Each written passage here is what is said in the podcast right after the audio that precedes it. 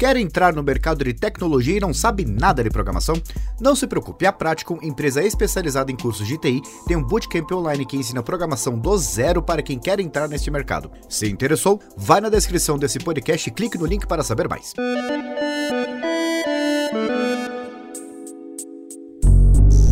Olá, pode entrar. Wagner Waka aqui apresentando o podcast Canaltech de hoje. Assunto quente no programa, tá? Que envolve até geopolítica. Nessa semana, a presidente da Câmara dos Representantes dos Estados Unidos, Nancy Pelosi, viajou a Taiwan para se encontrar com líderes locais. O movimento foi considerado pelo governo chinês como uma provocação e o governo prometeu represálias, incluindo ações militares. E você pode se perguntar aí, tá bom, mas o que isso tem a ver com tecnologia? A principal fabricante de semicondutores do mundo, a TSMC, fica lá em Taiwan. A gente vai falar sobre o que pode acontecer dentro desse cenário.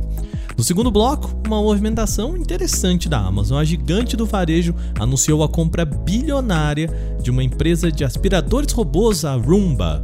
A gente comenta o que deve vir por aí. Por fim, como hoje é sábado, a gente fecha com algo um pouquinho mais leve. Já imaginou fazer uma viagem espacial como turismo? A Blue Orange fez o seu sexto lançamento tripulado com turistas nessa semana e a empolgação dos participantes é hilária. A gente vai falar um pouquinho sobre ela aqui. Começa agora o podcast Canaltech, o programa que traz tudo o que você precisa saber do universo da tecnologia para começar o seu dia.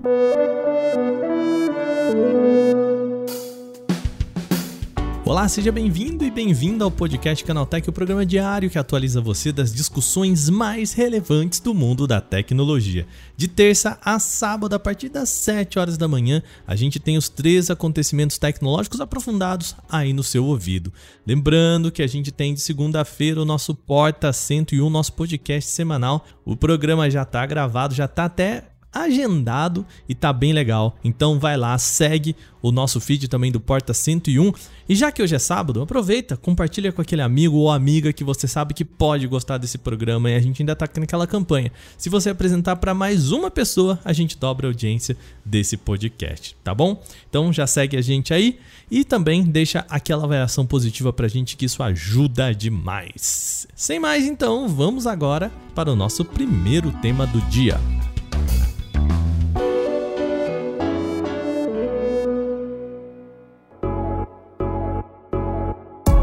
Nosso programa começa com um embate bastante complexo.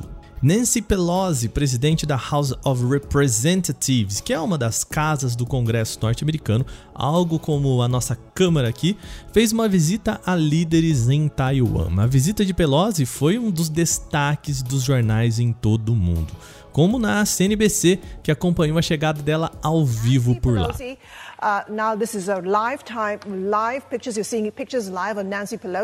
Isso também foi assunto aqui no Brasil, tá? A presidente da Câmara dos Deputados americana chegou hoje a Taiwan. E essa visita aumentou muito a tensão entre os Estados Unidos e a China. Os americanos disseram que o objetivo da viagem é reafirmar o apoio e os acordos militares e comerciais com Taiwan. Para os chineses, a visita prejudica severamente a paz e a estabilidade na região. E aí você se pergunta, mas por que, que isso é tão importante? Bom, a visita da mais importante representante da Câmara, ou seja, a segunda em escala nos Estados Unidos, mostra uma aproximação com Taiwan. A questão é que a China não reconhece a ilha como uma região independente, mas como parte do seu território. Com isso, há um conflito constante do Estado chinês com separatistas em Taiwan. A visita de Pelosi à região foi considerada uma provocação, disse o governo chinês, e, abre aspas, pode passar um sinal severamente errado às forças separatistas a favor da independência de Taiwan, fecha aspas. Apesar de os Estados Unidos ficarem com uma postura ambígua ali na questão, eles não reconhecem Taiwan como uma região independente. E Pelosi fez esse movimento pois é crítica ao governo chinês e à relação de direitos humanos no país. Toda essa introdução que eu fiz aqui para chegar nesse ponto é que isso tem uma relação muito forte com o nosso tema aqui, que é tecnologia. A China ameaçou uma movimentação militar contra Taiwan em retaliação pela visita de Pelosi, o que pode gerar instabilidade na região e até conflitos. Nesse campo de guerra existe uma importante empresa que pode ser impactada, a TSMC. Se você não sabe, a sigla vem de Companhia Taiwanesa de Semicondutores. E esse T aí é de Taiwan. E a TSMC é a principal fabricante de semicondutores do mundo, responsável simplesmente por quase 30% do mercado, segundo dados do Statista. Se a gente pegar uma outra análise da Counterpoint Research, ela ainda soma outros quesitos que podem chegar até metade do mercado de semicondutores. Tá. É quem faz chips para Qualcomm, para Apple no setor de smartphones, AMD, Intel e Nvidia no setor de PCs e muitos outros clientes. E esse é um dos motivos pelo qual a China também não quer abrir mão dessa região. O CEO da TSMC, o Mark Liu, sabe bem disso. Ele comentou à CNBC o seguinte, aspas, o status diplomático não resolvido de Taiwan vai continuar sendo uma fonte de intensa incerteza geopolítica. A viagem de Pelosi reforça quão importante é Taiwan para ambos os países. A razão óbvia está na importância estratégica como uma fabricante e posição crucial na cadeia global de semicondutores. Fecha aspas. A região ainda conta com outras empresas como a UMC e a Vanguard, que também fabricam semicondutores, ou seja, Taiwan é um polo extremamente estratégico para o setor. Essa tensão pode dar mais força à crise de semicondutores. A gente já falou sobre o tema aqui várias vezes, tanto no podcast Canaltech quanto no Porta 101. Aliás, a gente tem um podcast inteiro só falando sobre a crise de semicondutores. Eu vou deixar o link aqui na descrição desse podcast, tá bom? Por conta do aumento da demanda por componentes e também por conta dos lockdowns provenientes da pandemia da Covid-19, as fabricantes de semicondutores estão correndo atrás de tirar o prejuízo, o atraso que isso criou. A gente tem falado disso há pelo menos dois anos, com expectativa de melhora agora no final de 2022. Um exemplo bem, bem recente foi no relatório financeiro da Nintendo. Ela disse que vendeu menos Switches nesse trimestre por conta da dificuldade de conseguir colocar produtos na prateleira. E a dificuldade de colocar produtos é porque ela não consegue componentes para ele. Bom, diante de tudo isso, um conflito em Taiwan poderia abalar novamente as estruturas de fabricação, as quais já operam no limite. Ou seja, uma ofensiva chinesa sobre a TSMC pode criar uma nova onda de escassez. Mas calma, tá? Por enquanto, isso não é motivo de alarde. Estamos falando de uma instabilidade política que envolve diplomacia de ambos os lados numa região que já vive bastante em uma tensão diplomática. A China tem interesse sim em aumentar sua influência em torno de Taiwan, principalmente olhando para a capacidade produtiva de chips. Entretanto, ainda não há relatos de movimentos militares na região. Por outro lado, o CEO da TSMC se mantém bastante incisivo. Ele disse, aspas, ninguém pode controlar a TSMC pela força. Fecha aspas.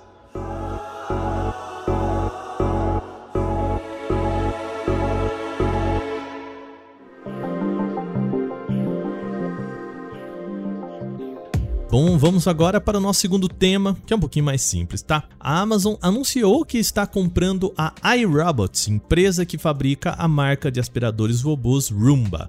Segundo o comunicado da gigante do varejo, a negociação foi em 1,7 bilhão de dólares.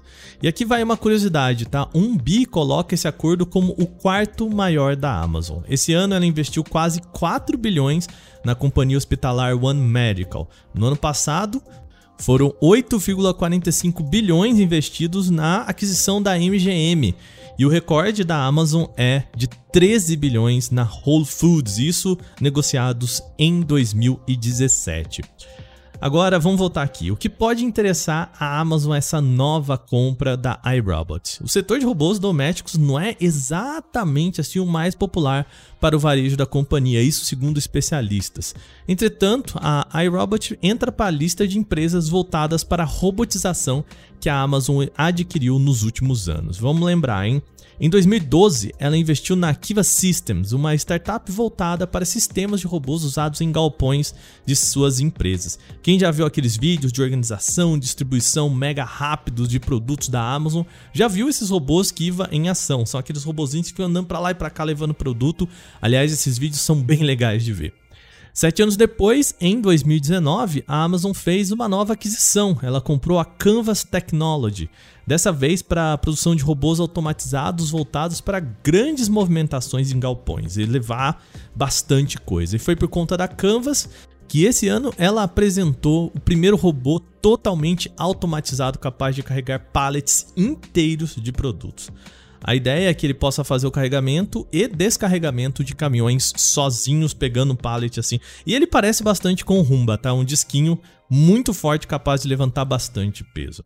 Embora a iRobot seja voltada para o âmbito doméstico, a Amazon também pode usar as tecnologias da empresa em seus próprios sistemas de distribuição e armazenamento.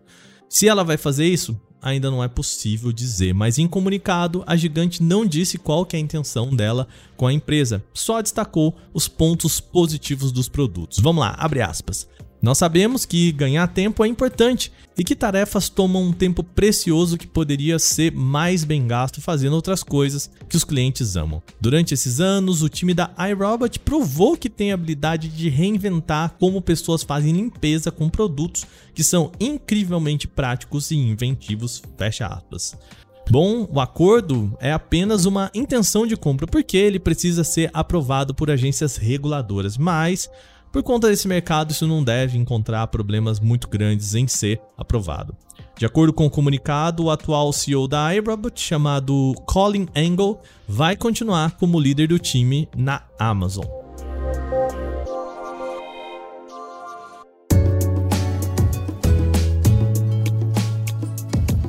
Terceiro bloco, vamos agora baixar um pouquinho a bola, vamos terminar com algo mais leve, afinal, hoje é sábado.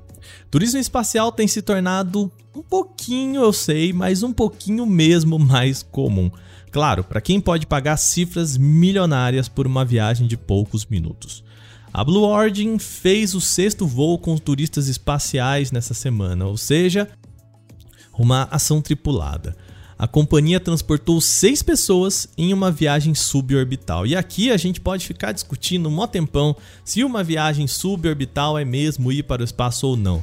Mas assim, gente, isso é só papo de invejoso, tá? A verdade é que eles foram mais longe que eu e provavelmente você também já fomos fora da Terra. Por isso, essa viagem cravou o primeiro português e a primeira pessoa do Egito a viajarem para o espaço. Não que essa seja uma super notícia já, a gente já teve outras histórias. Inclusive, estamos falando da sexta viagem, então isso não é exatamente uma novidade para o universo da tecnologia. Mas o ponto interessante foi a empolgação dessas pessoas no espaço. A Blue Origin, como é de praxe na indústria espacial, transmitiu a viagem ao vivo e as pessoas lá em cima empolgadas. Gente, é de encher os olhos. No caso de vocês aqui no podcast, é de encher os ouvidos. Eu vou colocar um trechinho de quando eles chegam no espaço e podem soltar o cinto, ficarem tranquilos. E ali os tripulantes podem experimentar a sensação de gravidade zero. Eles estão falando inglês, mas isso pouco importa, tá? Presta atenção nos oh my god e das risadas nervosas, que é bem contagiante. Aliás, se você prestar bem atenção, dá para perceber tem uma pessoa que fica extremamente aliviada em perceber que não vai morrer no meio da missão. Imagina você pagar milhões e pensar: "Meu Deus, será que eu vou morrer nessa viagem?" Bom, escuta aí, que é muito divertido. Oh, oh my gosh! Look at that. Okay, hold on. Make sure, hold on. Whatever you do. And meet at the center. meet at the center. Grab, grab. Oh! meet at the center. Oh! Let's do Guys! Okay, let's go arms first. Arms okay. first. Grab mine. Grab mine. Thank you! Thank you. Okay, now release arms. Space for humanity! Oh! Thank you, Laura! Yes! Guys, we're doing it! Agora vai dizer que se tu escutar isso, você também não ficaria super animado no lugar dessas pessoas. Bom, o português chamado Mário Ferreira contou depois da viagem que ele não conseguia nem parar de chorar. Vai, um momento relax, um momento mais animado nesse podcast, né? Faz o seguinte, conta pra gente lá no Twitter ou mesmo por e-mail podcast@canaltech.com.br. Se você tivesse dinheiro, você pagaria para ter a chance de ver a Terra do espaço? Vem, vem falar com a gente. Agora, terminadas as notícias principais de hoje, vamos para o nosso quadro O Aconteceu Também.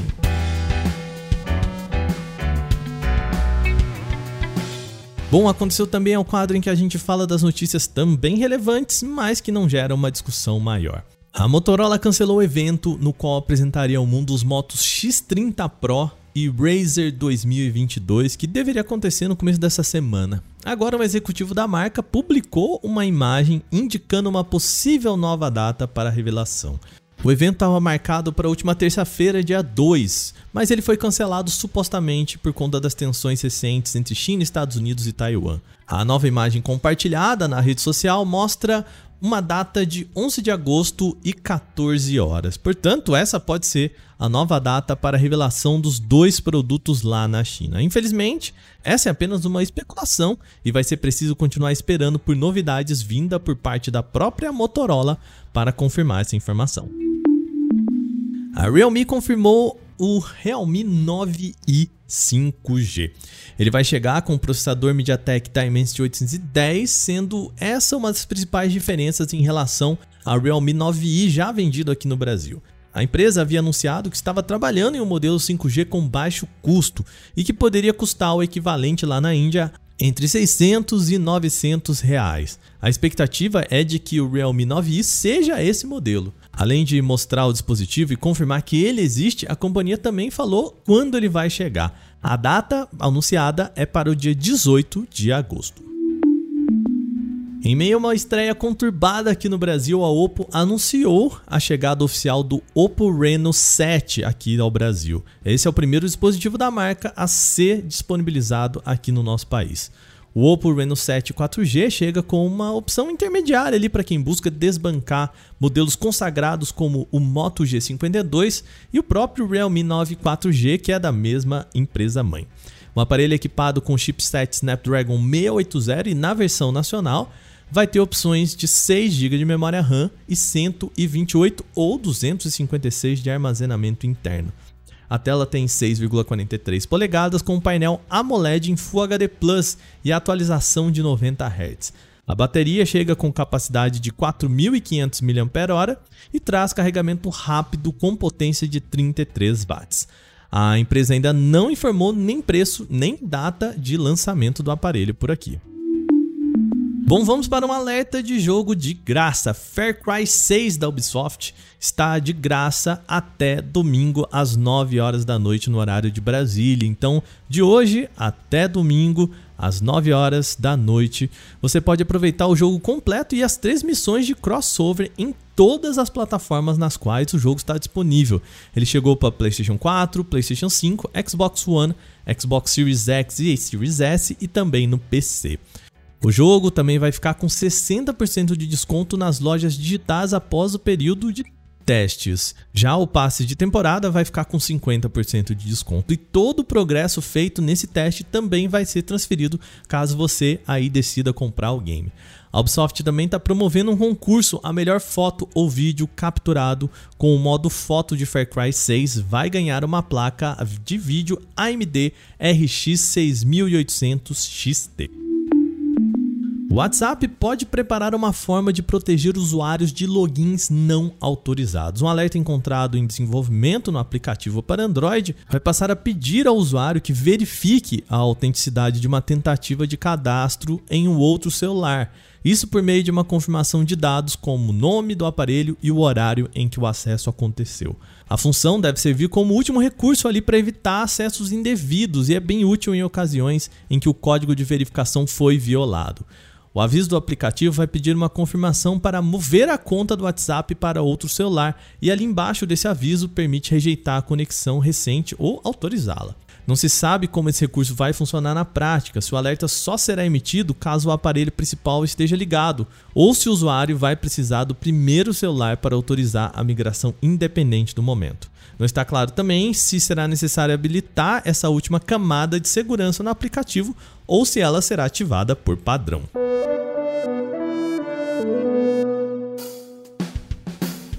Bom, e com essas notícias, o nosso podcast Canaltech de hoje vai chegando ao fim. Lembre-se de seguir a gente e deixar aquela avaliação positiva no seu agregador de podcast se você utiliza um. Também a gente precisa lembrar que os dias da nossa publicação são de terça a sábado, sempre com aquele episódio novo crocante logo de manhã para acompanhar o seu café. Esse episódio foi roteirizado, apresentado e editado por mim, Wagner Waka, com a coordenação de Patrícia Gnipper. O nosso programa também contou com reportagem de Gustavo de Liminácio, Renan da Silva Dores, Felipe Goldenboy e Igor Almenara. O programa de hoje usou áudios da CNBC e do Jornal Nacional. A revisão de áudio é da dupla Gabriel Rime e Mari Capetinga, com trilha sonora de criação de Guilherme Zomer. Lembrando, hoje é sábado, então nosso podcast Canaltech volta só na terça-feira. Mas você sabe, segunda-feira tem um episódio novo do Porta 101 quentinho aí no seu feed. Então a gente fica por aqui, um bom descanso. A gente se fala semana que vem. Até lá. Tchau, tchau.